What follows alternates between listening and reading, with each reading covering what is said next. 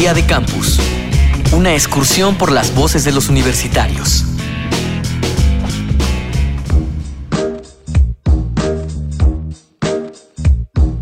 Vivimos en una era donde la información fluye a manos llenas. Internet, telefonía celular, medios impresos, correos electrónicos, redes sociales. Tenemos todas las herramientas para estar informados de inmediato. El único problema ahora es manejar toda esa información que nos abruma. ¿Tú de qué modo te enteras de lo que pasa en tu país? ¿Consideras confiables estas fuentes? Para enterarme de la realidad política, social, económica y cultural del país, de mi país, que es Colombia, por lo general yo acudo a los más prestigiosos e importantes medios de comunicación, tanto de prensa como, como de televisión. En este caso podría ser la revista Semana, el diario El Espectador, el diario El Heraldo de Barranquilla, el diario El Tiempo, como última instancia los canales de televisión como RCN y Caracol.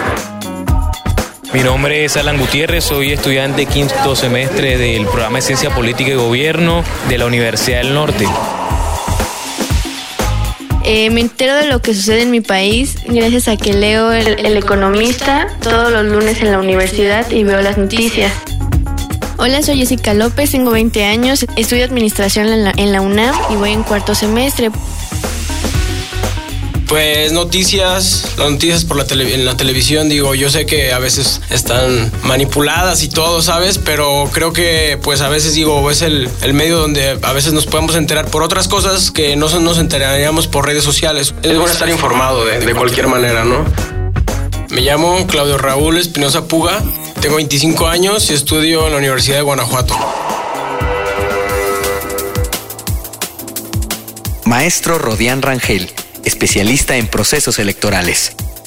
Yo pertenezco a una generación eh, a la cual me puedo considerar como un migrante digital. Yo todavía sigo leyendo, vamos a decirlo así de una manera, el periódico, todavía sigo escuchando la radio eh, en su carácter tradicional. Pero los jóvenes de hoy en día tienen ya la característica de ser nativos digitales y a partir de todo lo que tienen a su alcance en estas plataformas de información que van desde el teléfono celular hasta las tabletas, las computadoras, pues tienen un mayor acceso a la información de los distintos procesos políticos que se viven en, el país. Eh, la política tiene un sentido también mucho más institucional, como es el de la participación en las elecciones, donde hayan candidatos, partidos políticos, instancias mediadoras que regulan cada una de estas, ¿no?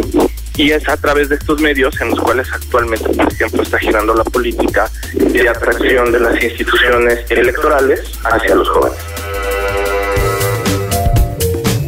Lo general me entero de lo que sucede por medio de, de las noticias y la vía web. Me llamo Jackson Camacho, tengo 19 años y pertenezco a la Universidad del Sur. mediante los, las redes sociales o las publicaciones digitales que ahora tienen los periódicos, creo que es lo que está funcionando ahora. Me llamo Claudio Saúl Velázquez Domínguez, estudio la licenciatura en Artes Plásticas en la Universidad de Guanajuato. Yo me entero de lo que pasa en mi país por medio de radio, televisión y creo que el internet, las actualizaciones en internet es más es, es lo más usual.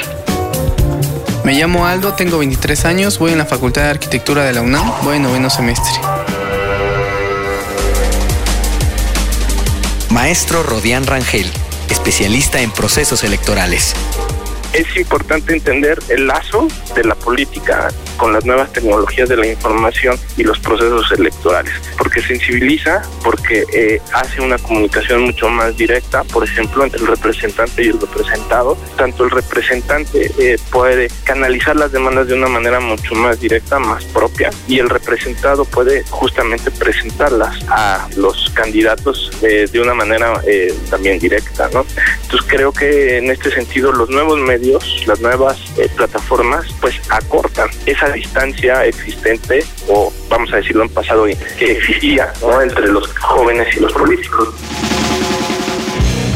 Día de Campus, una producción de la Unión de Universidades de América Latina y el Caribe y Radio UNAM, con la colaboración de la Universidad Uninorte de Colombia, la Universidad Nacional Autónoma de México, la Universidad de Guanajuato y la Universidad de Zulia en Venezuela.